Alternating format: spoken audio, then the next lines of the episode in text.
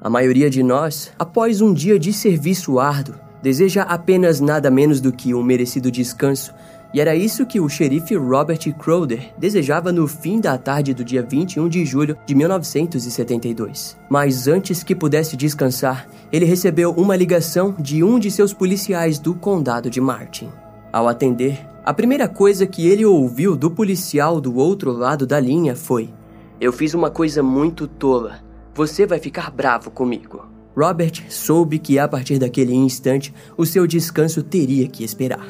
Ao ser questionado sobre o que havia feito, o policial disse que havia exagerado em um trabalho. De acordo com o policial, ele havia decidido dar uma lição em duas garotas que estavam pedindo carona de desconhecidos. Em seguida, ele explicou que havia as deixado sozinhas por duas horas na área pantanosa da ilha de Hutchinson, na Flórida, mas que ao voltar elas haviam simplesmente desaparecido. Daquele modo, o xerife pediu para que o tenente Melvin Waldron o acompanhasse e juntos partiram para a estrada estadual da Flórida A1A. Quando finalmente se aproximaram da ilha Hutchinson, logo observaram uma adolescente desesperada e amordaçada tentando nadar em um rio próximo.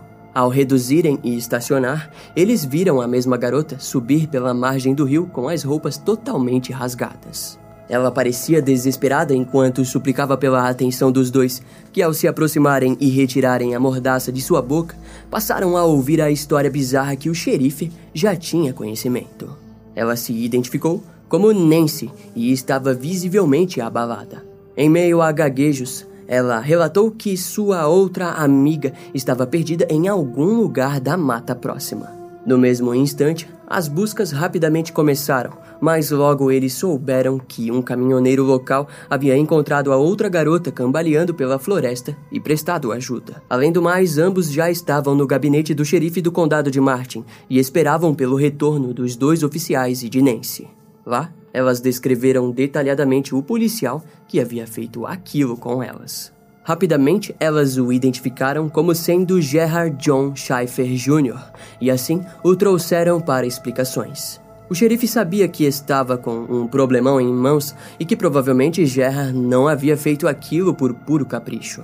Se tratava de algo a mais, algo que faria dele um homem extremamente perigoso, e esse é só o começo da história.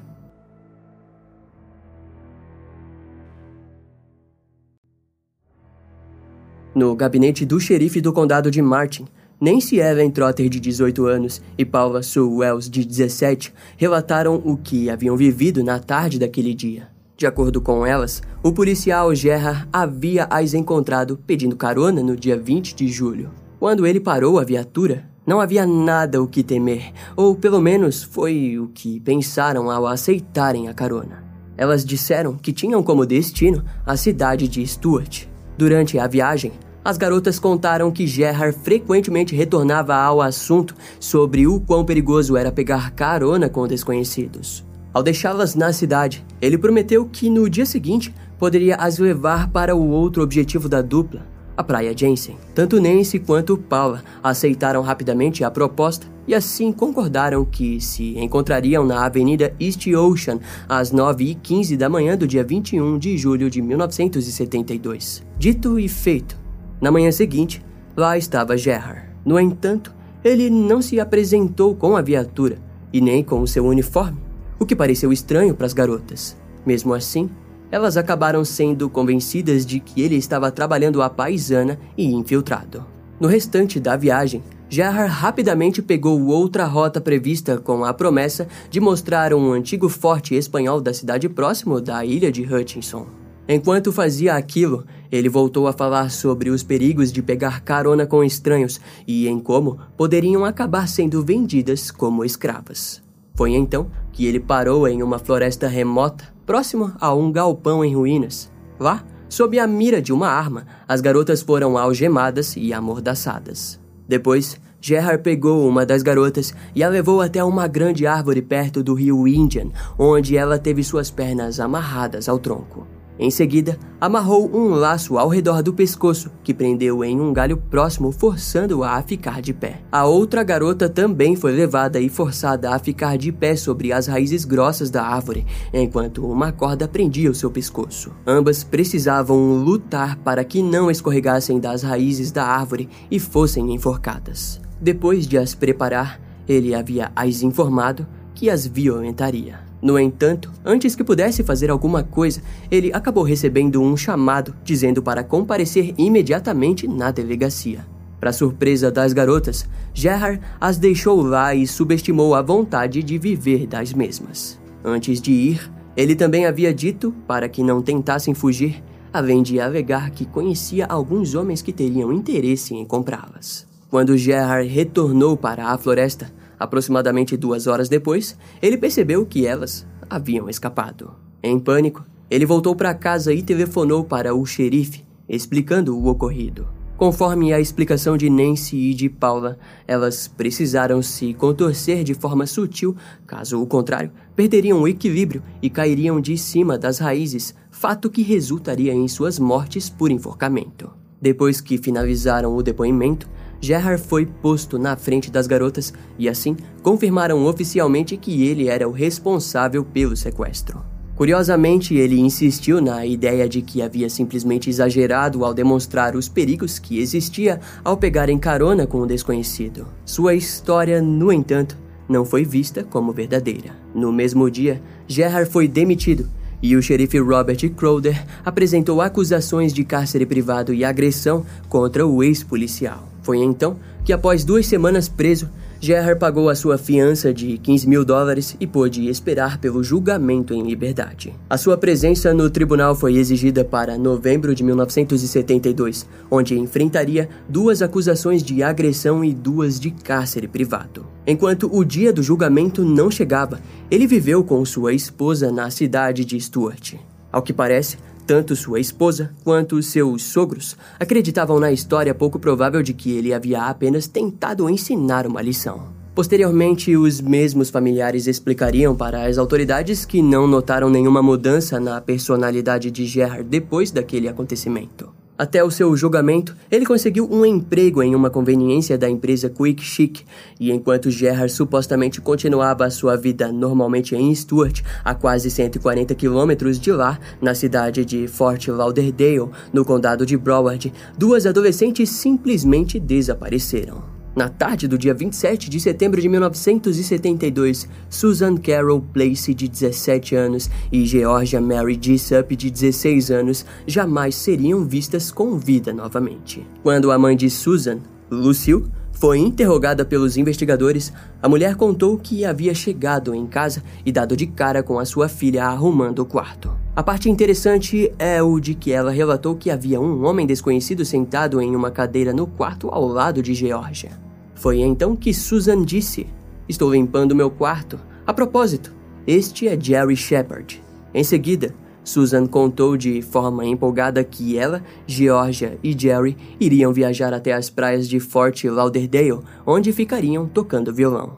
A mulher não confiou muito no homem, mas Jerry a garantiu que suas intenções eram nobres. Inicialmente, Lucille continuou a se manter receosa de liberar a sua filha, até que ela derramou algumas lágrimas prometendo que apenas daria uma fugidinha de Fort Lauderdale e que manteria contato. Embora Lucille tenha concordado com o plano das jovens, ela não deixou de anotar a placa do carro de Jerry, um Datsun 1969 da cor que ela descreveu como azul esverdeado. Sua filha Susan era uma garota apaixonada por música e que desejava formar uma banda com a sua irmã mais velha, Kristen, enquanto Georgia era uma garota espírita e que possuía curiosidades em assuntos mais profundos, por assim dizer.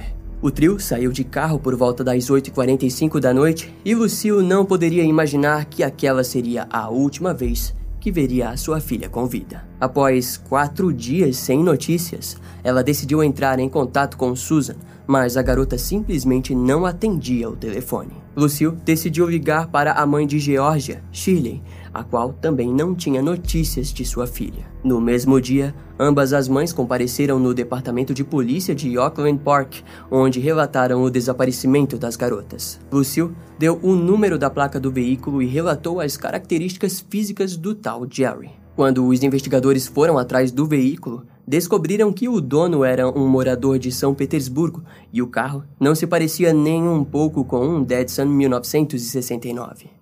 Além do mais, o dono do carro não se parecia com a descrição de Jerry. Ao investigarem mais a fundo, descobriram que o único Jerry Shepard, de Fort Lauderdale, tinha álibi consistente e foi rapidamente eliminado. Para os investigadores, ficou claro que ele havia dado um nome falso e que havia forjado a placa do carro. Enquanto as investigações se mantinham firmes, as autoridades consideraram o evento como um caso isolado e seria questão de tempo para que as investigações perdessem a força. No dia 26 de outubro de 1972, então, cerca de um mês após o desaparecimento de Susan e Georgia, outras duas garotas desapareceram na vila de Lauderdale by the Sea, cerca de 40 minutos de Fort Lauderdale. As duas jovens eram Mary Alice Briscolina, de 14 anos, e Elsia Lina Farmer, de 13 anos. Elas haviam sido vistas pela última vez pegando carona de um motel em direção a um restaurante na rodoviária Commercial Boulevard, também conhecida como Florida 870. Quando os amigos de Mary Alice foram interrogados, eles revelaram que ela e Elcivina estavam frequentemente indo até um apartamento alugado pela irmã mais velha do namorado de Mary Alice em Lauderdale by the Sea. No entanto, eles contaram que havia algo suspeito em um dos amigos de Mary Alice, que também frequentemente a visitava um tal de Gary Shepard, que havia contado que era um ex-policial da cidade de Wilton Manors, no condado de Broward. Aquela era a única pista dos investigadores que não tiveram sucesso em encontrar o suspeito. Enquanto isso, na primeira semana de dezembro de 1972, Gerhard Schaefer compareceu no tribunal para o julgamento dos sequestros de Nancy Ellen Trotter e Paula Sue Wells, ocorrido em julho daquele ano.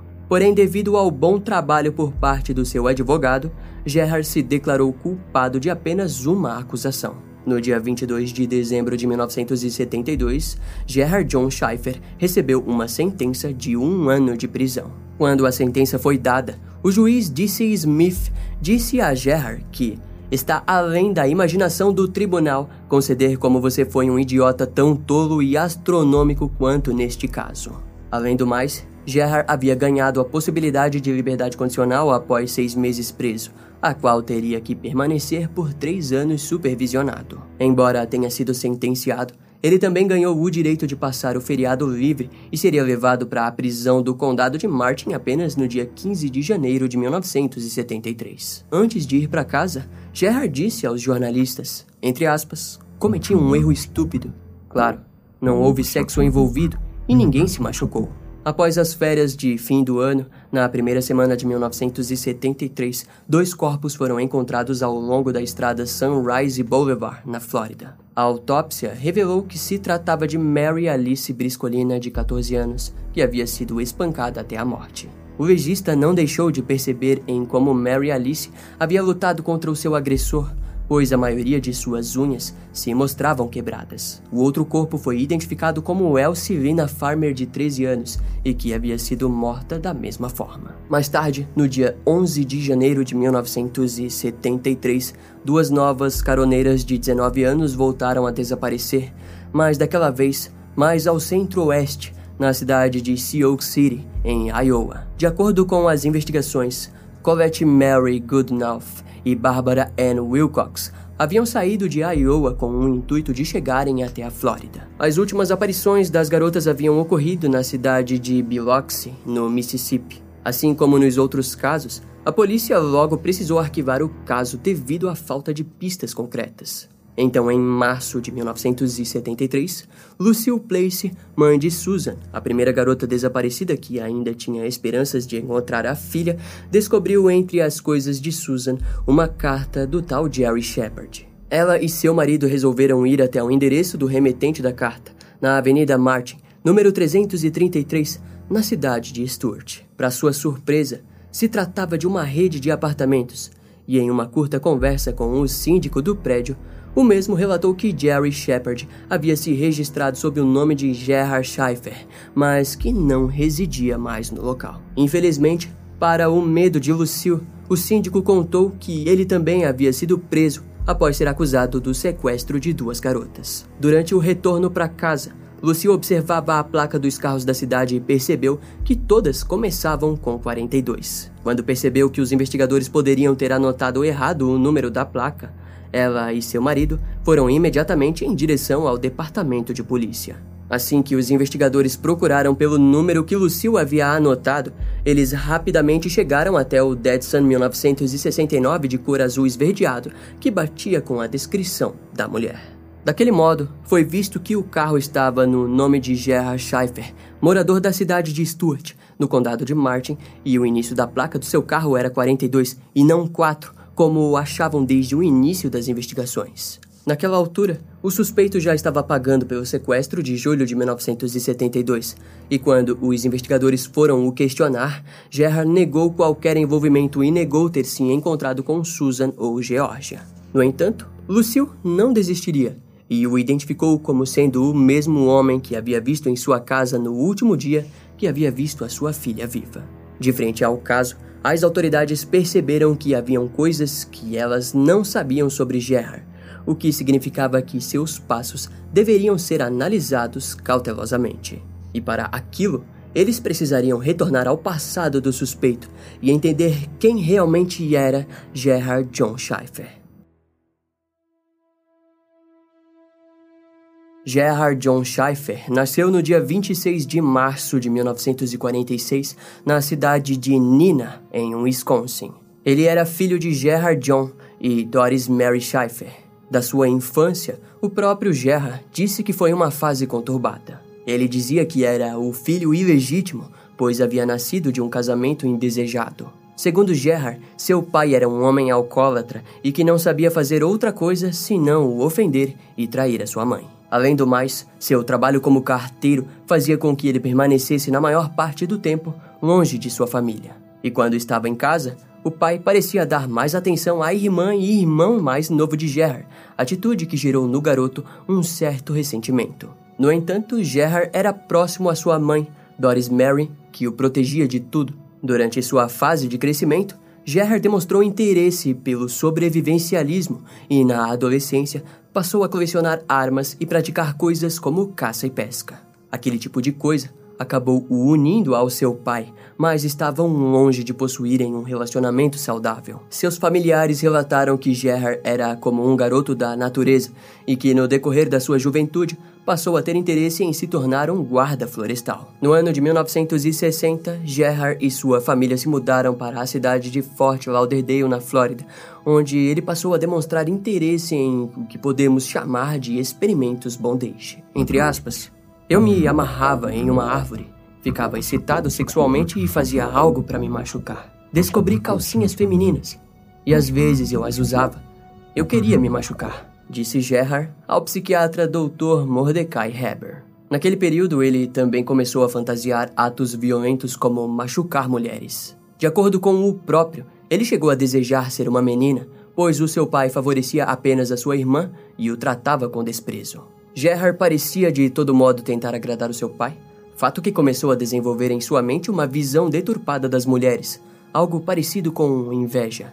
Ao mesmo tempo, ele começou a desenvolver desejos sexuais pelas mulheres, o que entrou em conflito com a sua visão mórbida. Entre aspas, eu não consigo me lembrar dele sendo amigo de nenhum dos caras. Ele estava sempre do lado de fora olhando para dentro. Na verdade, a única coisa que eu realmente lembro é que eu sempre tive que enfiar a saia debaixo das pernas porque ele praticamente ficava de cabeça para baixo para olhar a saia de uma garota, disse Barbara Krolik, ex-colega de classe de Gerhard. No entanto, em seu período escolar, Gerhard também foi visto como um aluno promissor. De acordo com os registros escolares, Gerhard foi membro do time de futebol durante o segundo e terceiro ano e também era conhecido pelos alunos por ser um habilidoso jogador de golfe. Em junho de 1964, Gerhard se formou no Colégio Santo Tomás de Aquino e depois arranjou o seu primeiro emprego como guia de pesca. No mesmo ano, se matriculou na Faculdade Comunitária de Broward, onde desejava se tornar professor.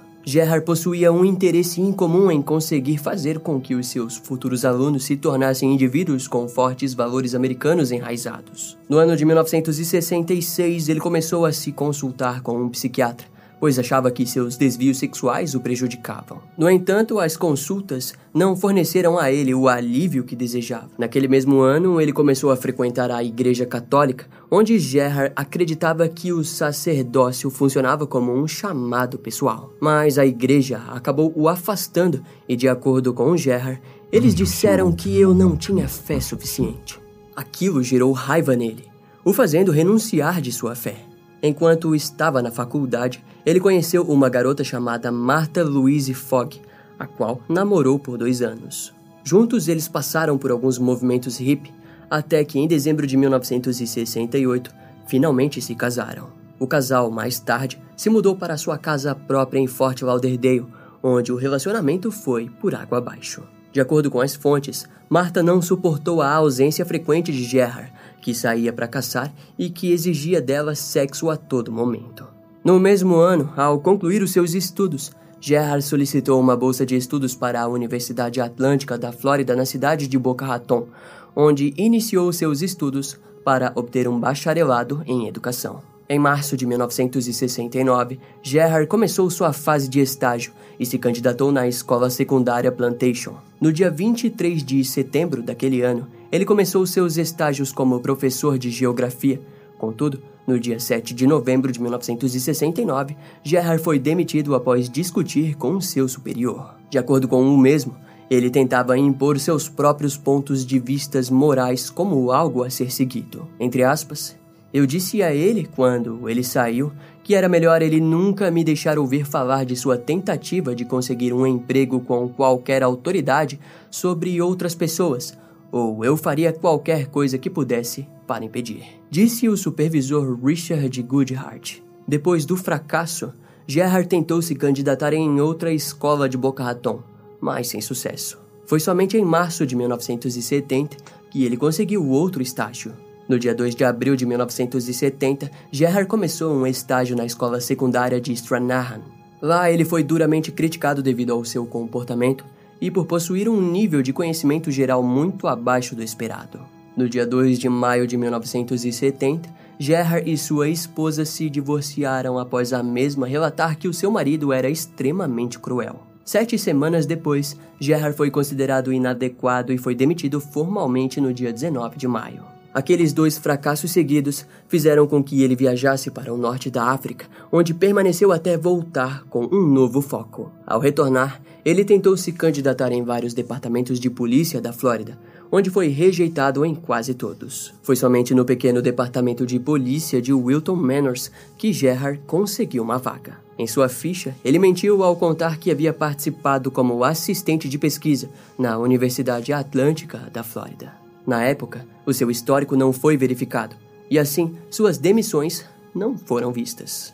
Em janeiro de 1971, Gerhard conheceu Teresa Jean, uma secretária de 19 anos, com a qual casaria no dia 11 de setembro de 1971.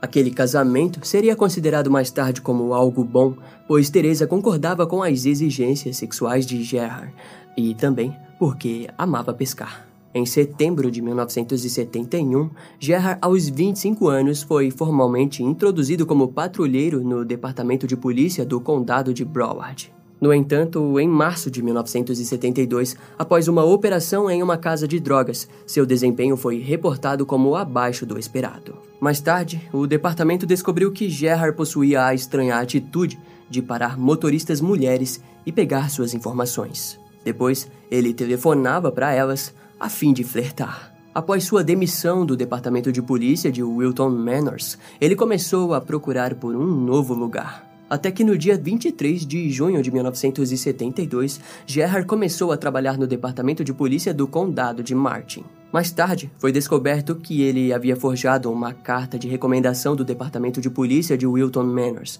e só por aquele motivo conseguiu entrar. Uma falha no sistema geraria um futuro doentio e injusto para as pessoas que deveriam ser protegidas. Na época, é dito que apenas a sua ficha criminal foi analisada, a qual estava em branco. Pouco tempo depois, em julho de 1972, Gerard sequestrou Nancy Ellen Trotter e Paula Sue Wells.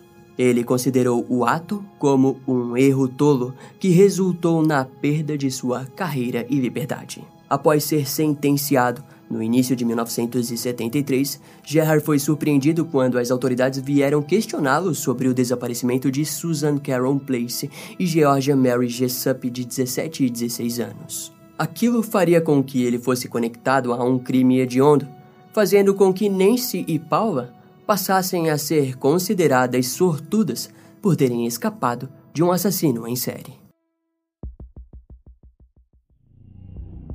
No dia 1 de abril de 1973, um catador de latas de alumínio junto ao seu filho descobriram restos decompostos dentro de um buraco cavado no Parque Oak Hammock, em Port St. Lucie, na Flórida. Quando o local foi isolado, os peritos forenses perceberam que as árvores ao redor do buraco estavam arranhadas, o que indicava que a vítima havia sido amarrada e lutado para se desprender. No local foi determinado que haviam dois corpos e em um deles foi encontrado uma calça jeans com um pet do Roadrunner, já o outro estava completamente nu. Entretanto, perto do buraco foi encontrado uma pilha de roupas escondidas em uma vegetação rasteira. Ao que parece, animais selvagens haviam sido os responsáveis por parte dos corpos estarem espalhados e longe um do outro. De qualquer maneira, ficou evidente que o autor do crime havia usado um facão para desmembrar as vítimas e as decapitar. Uma delas possuía um ferimento de bala no maxilar inferior,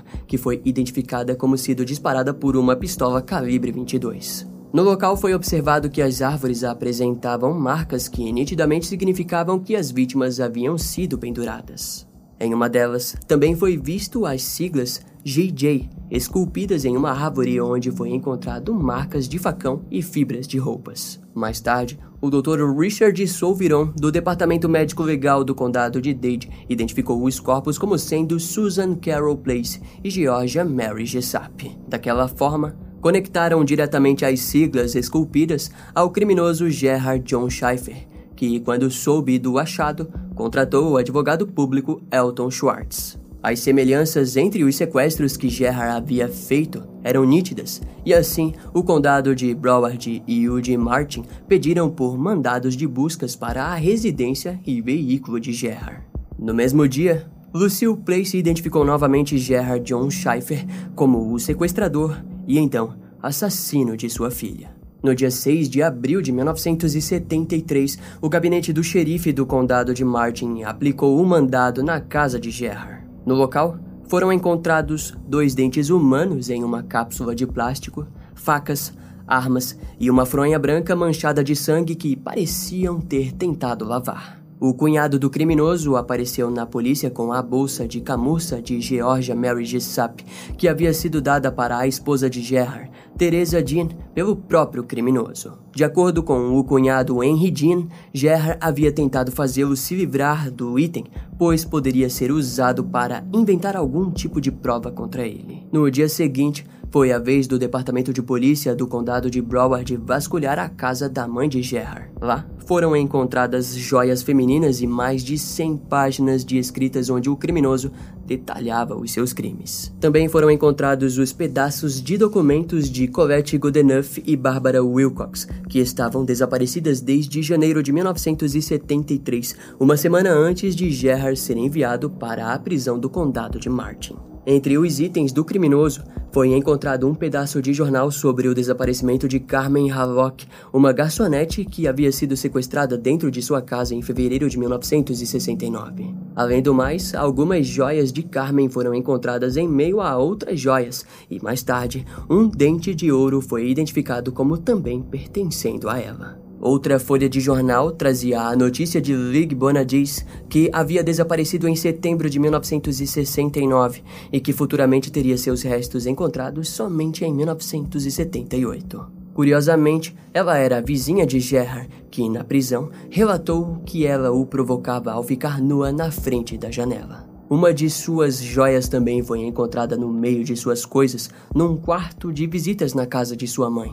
Mesmo assim, porém, seria impossível conectá-lo com o crime. Algumas joias também conectavam Gerhard ao desaparecimento de Mary Briscolina, de 14 anos, que havia desaparecido junto a Elsie Farmer, de 13 anos, em outubro de 1972. No entanto, naquela altura, a causa da morte das garotas foi dada como indeterminada, e, assim, não haviam provas para abrir uma acusação contra Gerhard. Algumas revistas pornográficas foram confiscadas e pelo menos 37 imagens Polaroid foram encontradas, onde foi visto fotos de mulheres desconhecidas sendo enforcadas ou mutiladas. Infelizmente, as fotos foram propositalmente tiradas de forma que não fosse possível as identificar. Em algumas fotografias, era nítido o próprio Gerard vestindo roupas de suas vítimas e simulando o seu próprio método em si mesmo. Entre os pertences foi localizado uma carta datada do dia 20 de julho de 1971, onde um homem de Brunswick East, na Austrália, havia enviado fotos de um massacre em uma aldeia no deserto do Saara. As fotos continham imagens de mulheres brutalmente mutiladas. No dia 12 de maio de 1973, os investigadores reuniram as provas coletadas e tinham em mãos pelo menos nove assassinatos e desaparecimentos não resolvidos entre 1969 e 1973. No mesmo período, foi anunciada uma lista de 28 vítimas, mas que, com o tempo, se provaria incerta. A lista gerou comoção e foi respondida pelo investigador-chefe Len Brumley, que disse que, em termos de bizarrice, o caso era o maior em que já havia trabalhado. Daquele modo, no dia 18 de maio de 1973, Gerhard foi acusado pelo duplo assassinato de Susan Carol Place e Georgia Mary Jessup, assassinadas em setembro de 1972, os únicos casos da lista que realmente haviam provas fortes contra o criminoso. Em seguida, Gerhard foi enviado para o Hospital do Estado da Flórida, em Chattahoochee, onde passaria por exames psiquiátricos. Os resultados o descreveram como um homem que sofria de paranoia, psicose e desvio sexual agudo e que se via como um eliminador de mulheres que considerava imorais. Mesmo assim, foi considerado apto a ser julgado. Entre aspas, há evidências de sentimentos paranoicos consideráveis, hostilidade e raiva, que explodem com pouco estresse. Nota-se que os examinadores anteriores viram esse paciente como apresentando um distúrbio de caráter. Além disso, parece haver uma vida de fantasia muito ativa. Ele é considerado uma pessoa muito perigosa, tanto para si mesmo quanto para os outros. Disse o Dr. Benjamin Ogburn no dia 20 de junho de 1973 no pré-julgamento.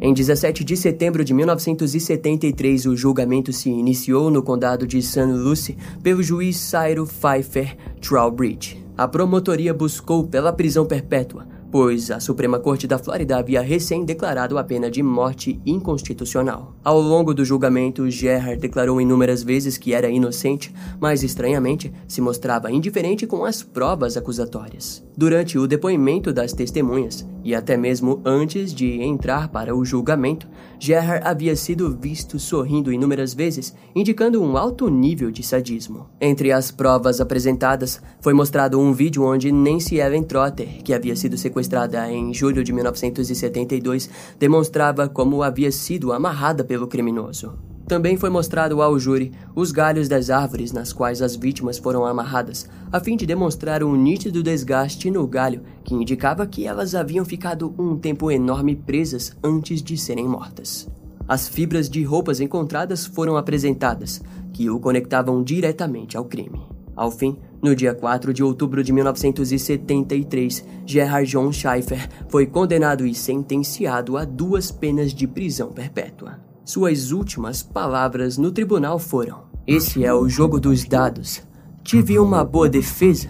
Sou inocente. Lucille Place, ao sair do tribunal, disse aos jornalistas que achava que desejava o ver morto, mas saber que vai permanecer o resto da vida sozinho alegra mais, contanto que ele não esteja livre nas ruas novamente. No ano de 1974, Gerhard recorreu à sua condenação, que foi rejeitada. Na prisão, Gerhard não se adaptou bem e era visto como um informante da polícia, além de ter sido posto em confinamento várias vezes após violar as regras da prisão. Ele também tentou fazer com que pessoas curiosas com o seu caso mandassem para ele roupas íntimas femininas. Em boa parte do seu tempo preso, Gerhard também investiu na escrita, onde tentou criar um novo gênero que se chama ficção matadora, onde, segundo ele, não glorificaria a violência, mas permitiria que os leitores entendessem os atos de assassinatos e necrofilia. Em janeiro de 1977, os restos mortais de Colette Mary Goodenough e Barbara Ann Wilcox foram encontrados e o local possuía as mesmas marcas nas árvores, mas infelizmente a causa da morte foi inconclusiva. Daquele modo, não foi feita nenhuma acusação formal a Gerard John Schaeffer. No dia 18 de janeiro de 1982, Gerhard também foi retirado da lista de suspeitos no desaparecimento de Meredith Evan Maverick e Karen Wynne Farrell. Em 1993, Gerhard processou os autores Sondra London, Colin Wilson, Michael Newton e o ex-agente do FBI Robert Hasler por terem chamado ele de assassino em série. Mas, obviamente, o processo não deu em nada. Sondra London havia publicado uma coletânea de contos coletados por ela em entrevista com Gerard. Os livros podem ser encontrados na Amazon e se chamam Killer Fiction e Beyond Killer Fiction. O link para comprar eles está aqui no comentário fixado. A polícia e os promotores responsáveis pelo caso viram o conteúdo dos livros como um relato dos crimes que Gerard havia cometido. Contudo, Sondra alegou que não se tratava de nada ligado aos crimes reais. Mais tarde, Gerhard enviou uma carta a um dos seus advogados, onde admitiu que uma história relatava exatamente o que havia acontecido com Mary Alice Briscolina e Elcivina Farmer. Informação que nos gera repulsa, já que não havia sido possível conectá-lo àqueles assassinatos. E vale lembrar que apenas a confissão de um criminoso não é o bastante para acusá-lo. De qualquer maneira, Gerhard não gostou do uso de seus escritos por Sondra London e passou anos a ameaçando de morte. No entanto, no dia 3 de dezembro de 1995, Gerhard John Schaeffer foi esfaqueado até a morte em sua cela. De acordo com as autoridades, o responsável pela morte foi o preso Vincent Faustino Rivera, que havia matado o homem após uma briga sobre quem havia recebido o último copo de água quente. Em 1999, Vincent foi condenado a 53 anos e 10 meses de prisão pela morte de Gerhard, mas, como ele já pagava por prisão perpétua devido a um duplo homicídio em 1990, aquilo soou apenas como mais um acréscimo na sentença já infinita do preso. Algum tempo depois, os guardas informariam que, na verdade, Gerard havia sido morto após compartilhar às autoridades informações importantes de um preso. Ao saber da morte de Gerard, o juiz Cyrus Trowbridge comentou: ele finalmente conseguiu a sentença de morte que merecia mas que não pôde ser dada. Infelizmente, no momento da morte de Gerhard,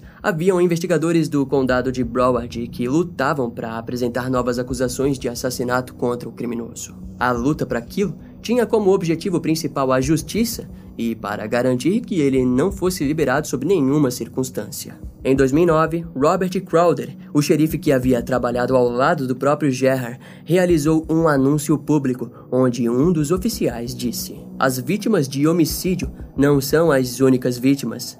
As vítimas também são as famílias. As vítimas também são as forças da lei que trabalham nesses casos. Nenhuma dessas pessoas que trabalharam nisso nunca mais foram as mesmas. De acordo com o ex-agente do FBI Bill Haggerty, que havia estudado o caso de Gerhard nos anos 80, entre aspas, o criminoso é um dos mais doentes. Se eu tivesse uma lista dos cinco principais, que incluiria todos os assassinos em série que entrevistei em todo o país, ele definitivamente estaria entre os cinco primeiros. O número final de vítimas é oficialmente desconhecido, afinal, muitas mulheres que desapareceram na região jamais foram encontradas. Na prisão, Gerhard contou que havia cometido seu primeiro assassinato aos 19 anos de idade em 1965.